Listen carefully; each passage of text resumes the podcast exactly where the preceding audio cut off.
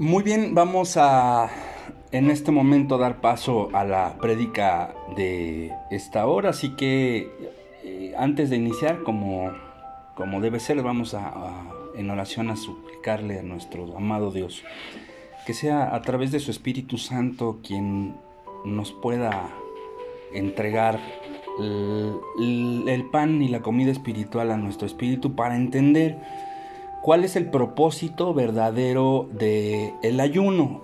Y en el esquema, como primer parte de dos, el poder del ayuno, tanto en el esquema de los cristianos como en el, en el tema espiritual, a nivel personal, a nivel iglesia y a nivel histórico.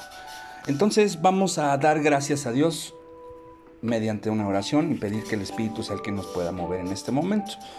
Bendito Padre Celestial, te damos gracias Señor porque en este momento podemos acercarnos a ti, porque a través de haber adquirido el perdón de nuestros pecados y nuestros errores, mediante el sacrificio que hiciste tú en la cruz por cada uno de nosotros Señor, es que podemos en este momento entrar hasta, donde tú te encuentras por medio de nuestras oraciones Señor, y así te pedimos que tus ángeles sean con nosotros y así tu Espíritu Santo también pueda decodificar el mensaje que vamos a aprender el día de hoy para saber verdaderamente el poder del ayuno sobre nuestras vidas.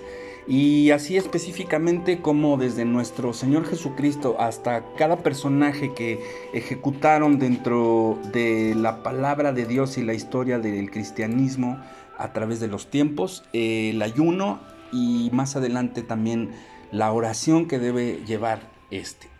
Gracias Padre Santo, en este momento te damos y te bendecimos y damos gloria, honra a tu nombre. En el poderoso nombre de nuestro Señor Jesucristo. Amén. Muy bien, eh, entonces vamos a leer Mateo 6 del 17 al 18 y habla sobre Jesús y el ayuno. Y entonces dice de la siguiente manera, pero tú cuando ayunes, unge tu cabeza y lava tu rostro, para no mostrar a los hombres que ayunas, sino a tu Padre que está en secreto. Y tu Padre que ve en lo secreto, te recompensará en público. Este es el título, perdón, es el, los versículos base para que podamos entender, amados hermanos, que debemos seguir adelante en nuestro crecimiento espiritual y vamos a aprender acerca del ayuno. Esta es un arma poderosa que Satanás no desea que tú conozcas y la pongas en práctica. Vamos entonces a centrarnos nuestra, nuestra atención, perdón, y con un corazón humilde para que podamos darle a nuestro cerebro el discernimiento adecuado y que podamos entender todos y cada uno de nosotros cuál es el propósito del ayuno para ti.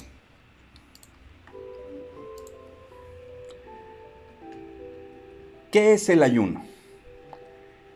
El ayuno es un ejercicio espiritual establecido por Dios que trae libertad, rompe los yugos y las ligaduras de la impiedad y de la opresión espiritual, tanto en una persona como en un grupo de personas, incluso de una nación.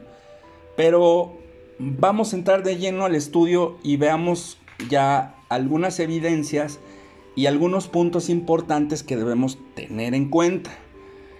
Primero, ¿cuál es la importancia del ayuno?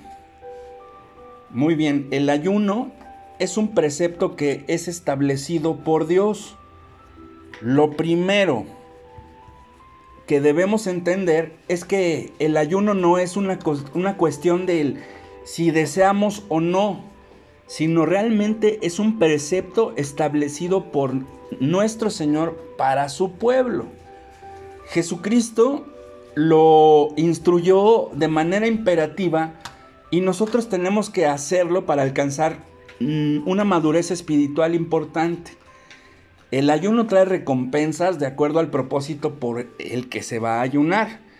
El Señor dice en Mateo 6, 17 y 18, volvamos a leerlo, pero tú cuando ayunes, no dice si ayunas o es cuando ayunes, es decir, ya lleva una instrucción que debes llevar al pie de la letra y dice, unge tu cabeza y lava tu rostro. Esta es una forma de ayuno y posteriormente podemos analizar un poco la forma de ayuno de Daniel, pero en este punto vamos a, vamos a entender cuál fue la instrucción para nosotros que nos dio nuestro Señor Jesucristo en, en el libro de Mateo directamente a nosotros como cristianos. Dice, unge tu cabeza y lava tus rostros. Hay que bañarnos y hay que mostrar verdaderamente el sentido, digamos, normal o natural para no mostrar a los hombres que estamos en ayuno, sino solo a nuestro Padre que está en secreto y que nuestro Padre que ve en lo secreto nos va a recompensar en público.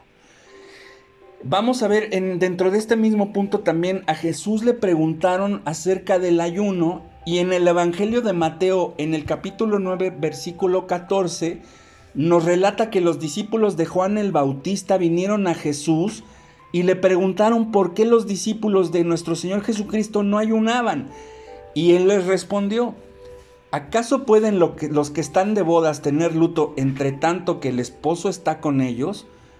Pero vendrán días cuando el esposo les será quitado y entonces ayunarán.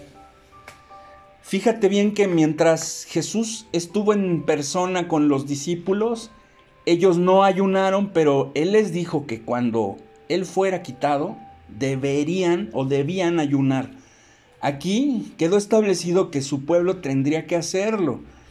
Esto lo constatamos en la primera iglesia como algo normal. Ellos ayunaban y oraban en decisiones importantes. La Biblia dice, y constituyeron ancianos en cada iglesia y habiendo orado con ayunos, los, los encomendaron al Señor en quien, habría, en quien habían creído el ayuno para personas convertidas debe tener una explicación como lo tuvieron los discípulos de Juan en su momento, porque los discípulos de nuestro Señor Jesucristo no ayunaban. Entonces, en Mateo, en Mateo 9, versículo 16, existe una respuesta de esta razón y dice, nadie pone remiendo de paño nuevo en vestido viejo porque tal remedio o tal remiendo, perdón, tira del vestido y se hace peor la rotura. El vestido viejo significa la antigua naturaleza pecadora del hombre. El paño nuevo significa la nueva vida en Cristo. Jesús mostró que el ayuno era para la nueva criatura, para personas convertidas de corazón a Él. El ayuno no es para los no convertidos ni para gente carnal. Vamos a aclarar un, en un paréntesis en este punto algo importante. El esquema, digamos, secular o el esquema alrededor del mundo con respecto al ayuno, podemos comprenderlo básicamente en un esquema objetivo. Siempre he comentado en cada uno de los audios o de las intervenciones en video o donde quiera que puedo dar conferencias o predicar, siempre planteo dos, puntos básicos respecto a lo que podemos aprender tanto en el contexto, digamos, científico objetivo de la Biblia, con algo palpable o con algo material o con algo que podemos objetivamente comprender, y dentro del esquema teológico o espiritual con algo subjetivo o con algún pensamiento o con algo sobrenatural que debemos también comprender. En el sentido científico respecto al tema del ayuno que estamos viendo en este momento, debemos comprender algo importante.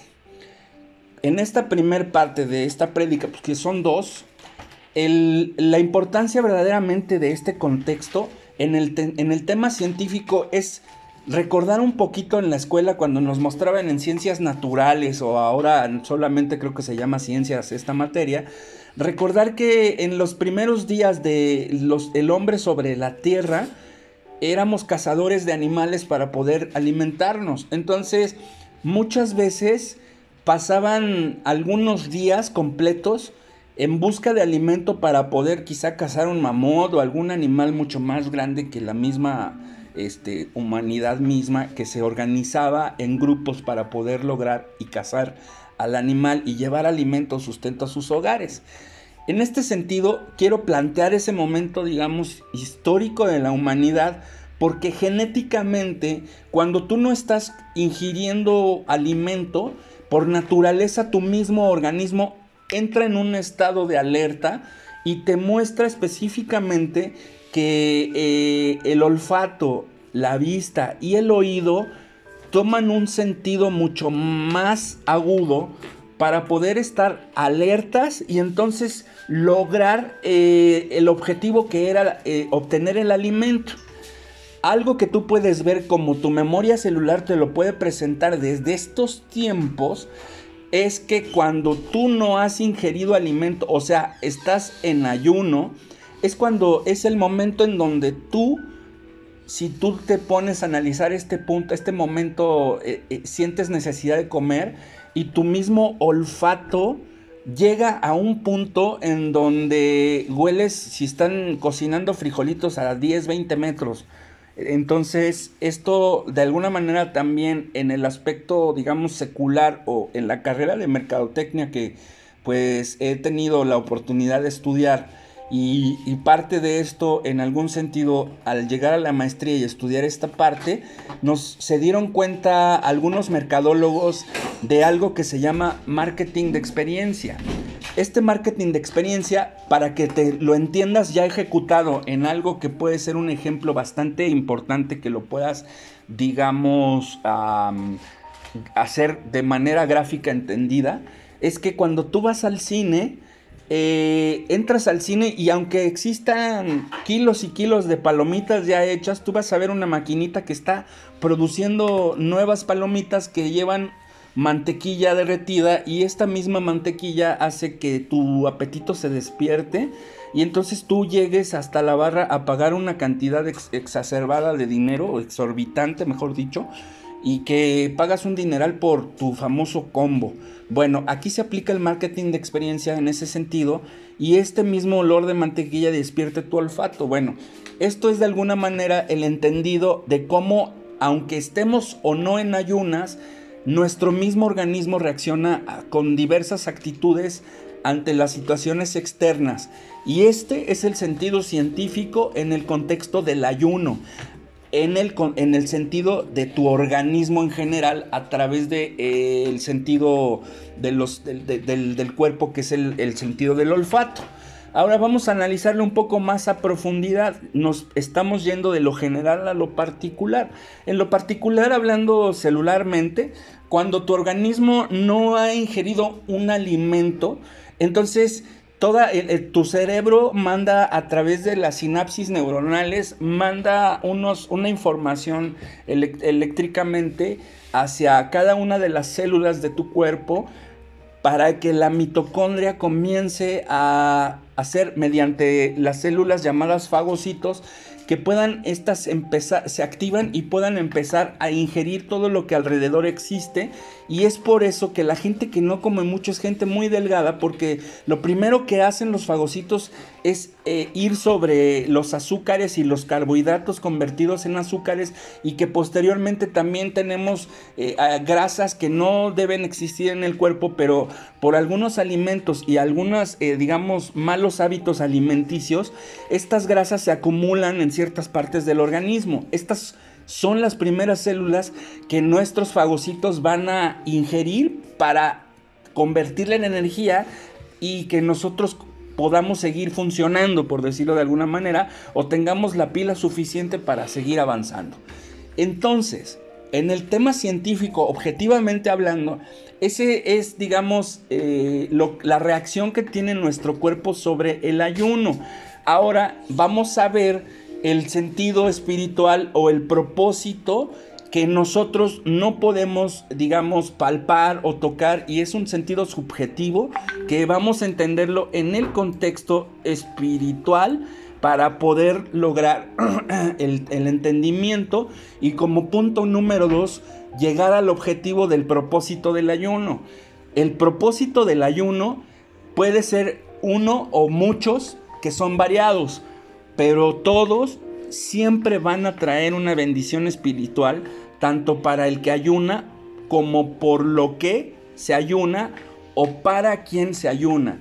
Algunas veces, como en algunos grupos lo estamos ya implementando, lo hacemos precisamente para poder como dice la palabra, que todos debemos estar en un mismo sentir. En este punto, como ustedes podrán ya darse cuenta, nosotros ya estamos organizando también grupos de ayuno y oración para que Dios nos muestre a través de su palabra dos cosas importantes.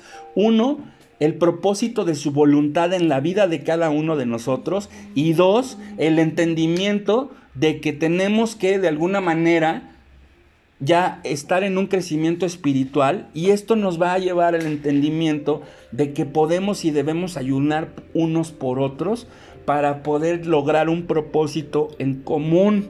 En este caso, nos organizamos semanalmente en un ayuno de tres días para poder establecer un objetivo y este objetivo sea la sanidad de alguno de nuestros este, hermanos en los grupos o algún hermano en la iglesia o alguien que necesita o tiene alguna necesidad especial, cualquiera que ésta sea, para que no solamente Dios entienda que tenemos un sacrificio vivo y agradable delante de Él, sino que también nos pueda dar de alguna manera la bendición. Muchas veces no eh, lo vemos objetivamente hablando. ¿Qué quiere decir, hermanos?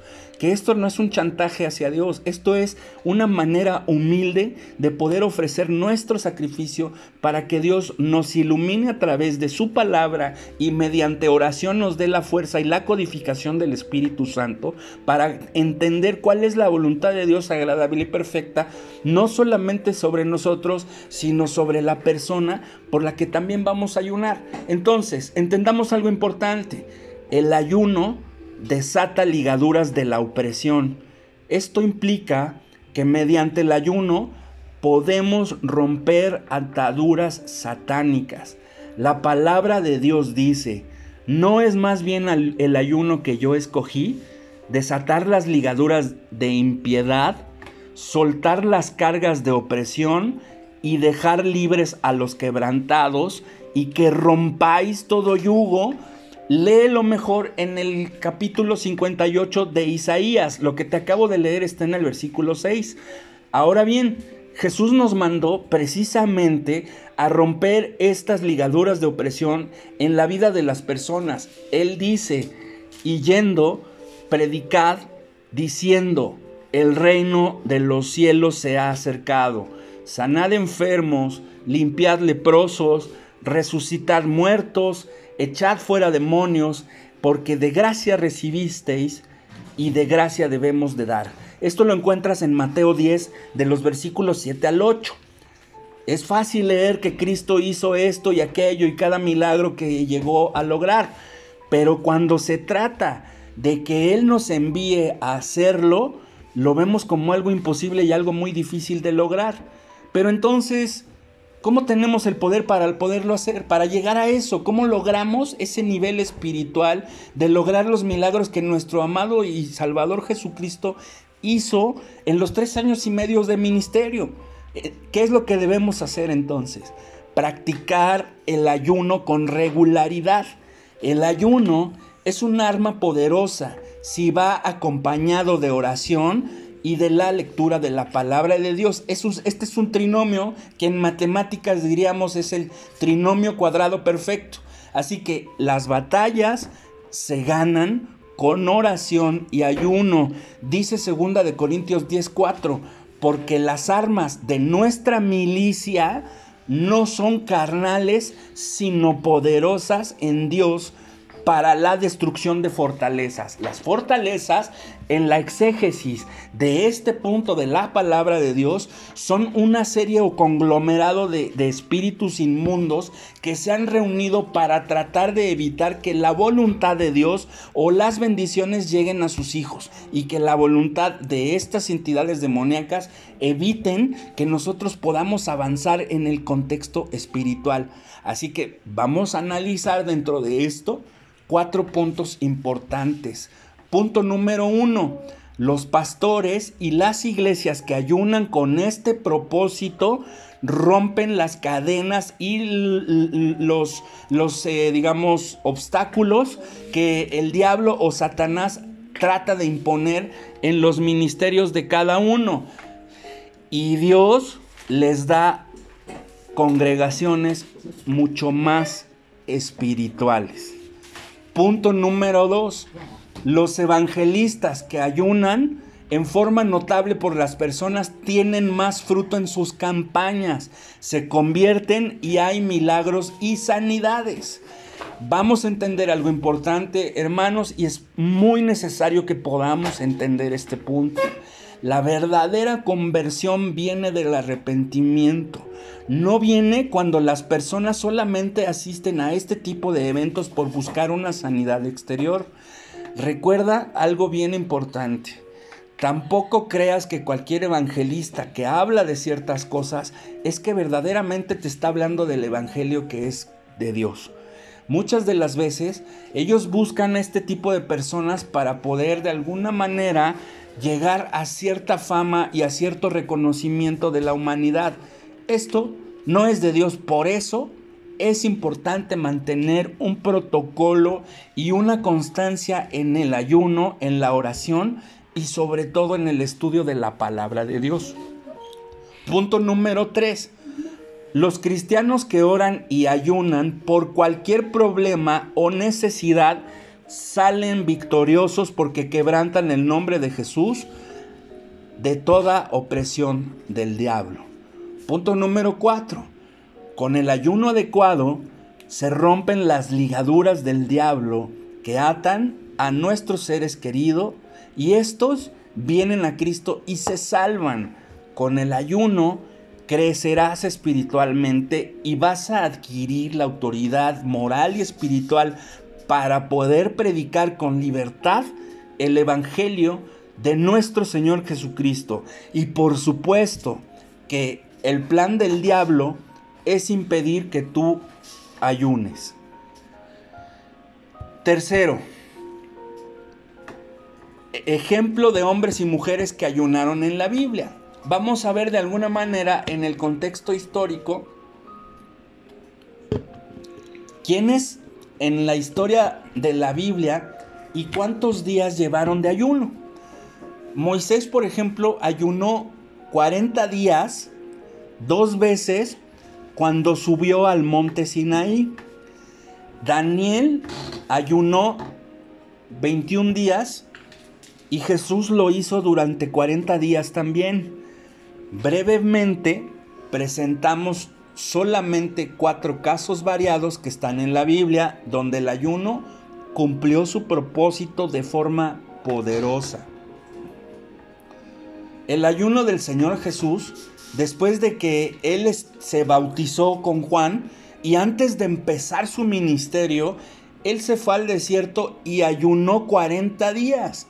La Biblia dice literalmente en Lucas 4 del 1 al 2, Jesús lleno del Espíritu Santo, volvió del Jordán y fue llevado por el mismo Espíritu al desierto por 40 días y era tentado por el diablo. Y no comió nada en aquellos días pasados los cuales tuvo hambre. En el ayuno que realizó nuestro Señor, el diablo le tentó tres veces, pero Jesús lo venció con la misma palabra. La Biblia dice, respondiendo Jesús le dijo, dicho está, no tentarás al Señor tu Dios. Y cuando el diablo hubo acabado toda tentación, se apartó de él por un tiempo. Esto lo encontramos en Lucas 4 del 12 al 13. A partir de aquí, el Señor Jesucristo empezó su ministerio con todo su poder de la predicación del reino venidero con sanidades y liberación y grandes milagros que nos relatan los evangelios. El ayuno de la reina Esther. La reina Esther se dio cuenta que Amán había conspirado en contra del pueblo judío porque los odiaba. Amán le había sacado al rey Azuero un edicto irrevocable para matar a todos los judíos. Entonces la reina Esther convocó a tres días de ayuno. La Biblia dice en Esther 4 del 16 al 17. Ve y reúne a todos los judíos que se hallan en Susa y ayunad por mí y no comáis ni bebáis nada en tres días, noche y día.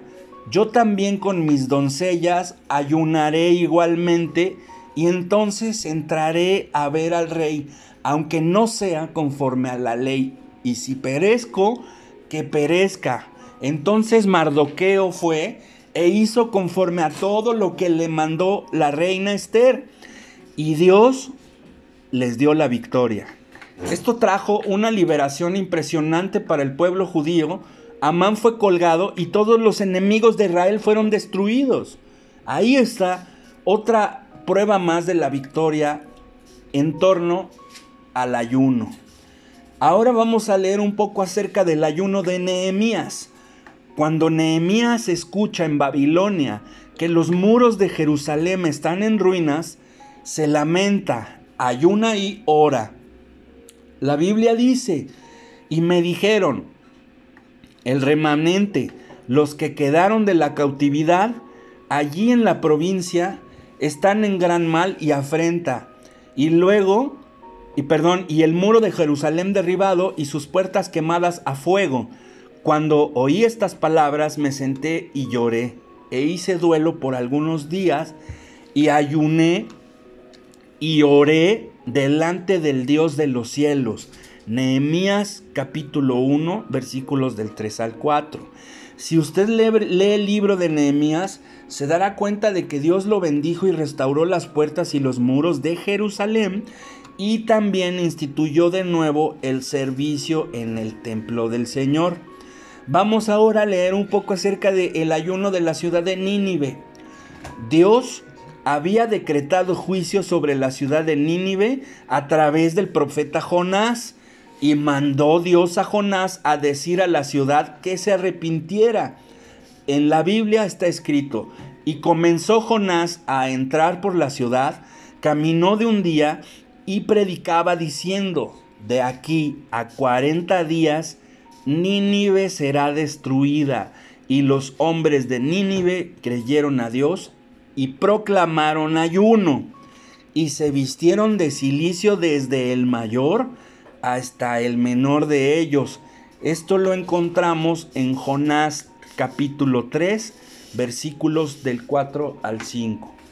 Y no solo esto, sino que cuando el rey lo supo, en la Biblia nos dice de la siguiente manera, y llegó la noticia hasta el rey de Nínive, y se levantó de su silla y se despojó de su vestido y también se cubrió de silicio y se sentó sobre ceniza e hizo proclamar y anunciar a Nínive por mandato o decreto del mismo rey y de sus grandes diciendo, hombres y animales, bueyes y ovejas, no gusten cosa alguna, no se les dé alimento, ni beban agua esto lo podemos leer en el libro de Jonás capítulo 3 versículos 6 y 7. Y entonces, ¿cuál fue la respuesta de nuestro Dios ante esto? Lo leemos en Juan, en, perdón, en Jonás capítulo 3 versículo 10 dice de la siguiente manera: Y vio Dios lo que ellos hicieron, que se convirtieron de su mal camino y Dios se arrepintió del mal que había dicho que les haría y no lo hizo. Como punto número cuatro vamos a esquematizar o a eh, darle un entendimiento o una definición en su exégesis del significado de lo que es el silicio y la ceniza. En los puntos anteriores, perdón, sobresale que cuando ayunaban se vestían de silicio y ceniza. ¿Qué era esto? Primero, el silicio era ropa toscamente tejida y tela oscura que generalmente traía pelo de cabra o de camello. Era una vestidura áspera que se ponían los que estaban de duelo o en una actitud de arrepentimiento por causa de pecado. Era totalmente incómoda, era eh, picaba el cuerpo y representaba vivir en un momento de humillación para poder llevar esta vestimenta. Segundo, la ceniza sabemos que son residuos de las cosas quemadas que ya no sirven para nada. En términos simbólicos, las cenizas representan la vanidad. Esto lo encontramos en Isaías 44:20 en el contexto A, que dice de la siguiente manera, de ceniza se alimenta, su corazón engañado le desvía para que no libre su alma. Esto también representa la asquerosidad. En Job 30, versículo 19 dice, Él me derribó en el lodo y soy semejante al polvo y la ceniza. Esto también representa otro que, otra cosa que se llama desgracia, por lo cual yo como ceniza a manera de pan y mi bebida mezclo con lágrimas. Esto lo puedes encontrar en Salmos 102, versículo 9 también representa la humillación ante nuestro Dios Todopoderoso. Esto lo podemos fundamentar en Job 42.6. Por tanto me aborrezco y me arrepiento en polvo y ceniza. También representa el arrepentimiento. Y volví mi rostro a Dios en oración y ruego en ayuno en silicio y ceniza. Esto lo puedes leer también en Daniel capítulo 9, versículo 3. Sentarse sobre ceniza era expresar a Dios que somos polvo y que no servimos para nada. Nosotros ya no usamos esto en nuestros días, que es el silicio y la ceniza, pero en su momento estos tenían un significado profundo en el arrepentimiento. Y Dios lo tomó muy en serio en este punto. Pero esto no nos exime de humillar y de presentar nuestro, nuestro corazón contrito y humillado delante de Dios para que Él nos eh, pueda percibir que no tenemos en nuestro corazón una vanidad o una soberbia para poder entrar delante de nuestro Señor por medio de la oración y del ayuno para entregar nuestras nuestras solicitudes o para pedir que Dios nos libre en el esquema carnal o en el esquema espiritual de alguna situación que estemos atravesando actualmente. Cuando ayunes, debes arrepentirte de corazón de todo lo mal que has hecho, de todos tus pecados y confesar todos y cada uno de ellos delante de la presencia de Dios. Recuerda que dice la palabra, que si confesamos nuestros pecados, Él es fiel y justo para perdonarnos y limpiarnos de toda maldad. Ahora bien, vamos a entender que existen cinco diferentes tipos de ayuno. Existen en diferentes modalidades y de diferentes días. Puedes ayunar un día, tres días, siete días, catorce días, veintiún días o hasta cuarenta días cada uno de ellos tienen propósitos variados como lo hemos visto anteriormente. Además, se proponen con agua y otros sin agua. Vamos a leer las diferencias. Vamos a, entender ahora el ayuno total. El ayuno bíblico de un día comienza desde las 6 de la tarde y se levanta a las 6 de la tarde del día siguiente. Este es un ayuno total sin agua. Este lleva un tiempo de humillación o de oración de rodillas ante la presencia de nuestro Dios y lleva también reflexión que está basada en la palabra de Dios, que esto es lo que Él nos demanda a todos los que somos integrantes ya de su pueblo. Existe también otra modalidad de ayuno que es el ayuno parcial o ayuno medio. Estos no son completos porque se abstiene de solo un alimento, normalmente representan desde las 6 de la tarde y se levanta a las 3 de la tarde del día siguiente. Algunos ayunan el desayuno y otros la comida o la cena. Esto tiene que ser de alguna manera ya bajo la organización y el esquema grupal que tú puedes generar o también lo puedes hacer de manera individual. Siguiente tipo o modalidad de ayuno. Ayuno congregacional. Estos son ayunos convocados con algún propósito a las congregaciones y se reúne la iglesia o los grupos que están conformados por el cuerpo de Cristo en algún lugar o en algún medio de comunicación para este fin. Debe existir entonces el arrepentimiento, un tiempo de clamor o de oración e intercesión y de profunda unidad.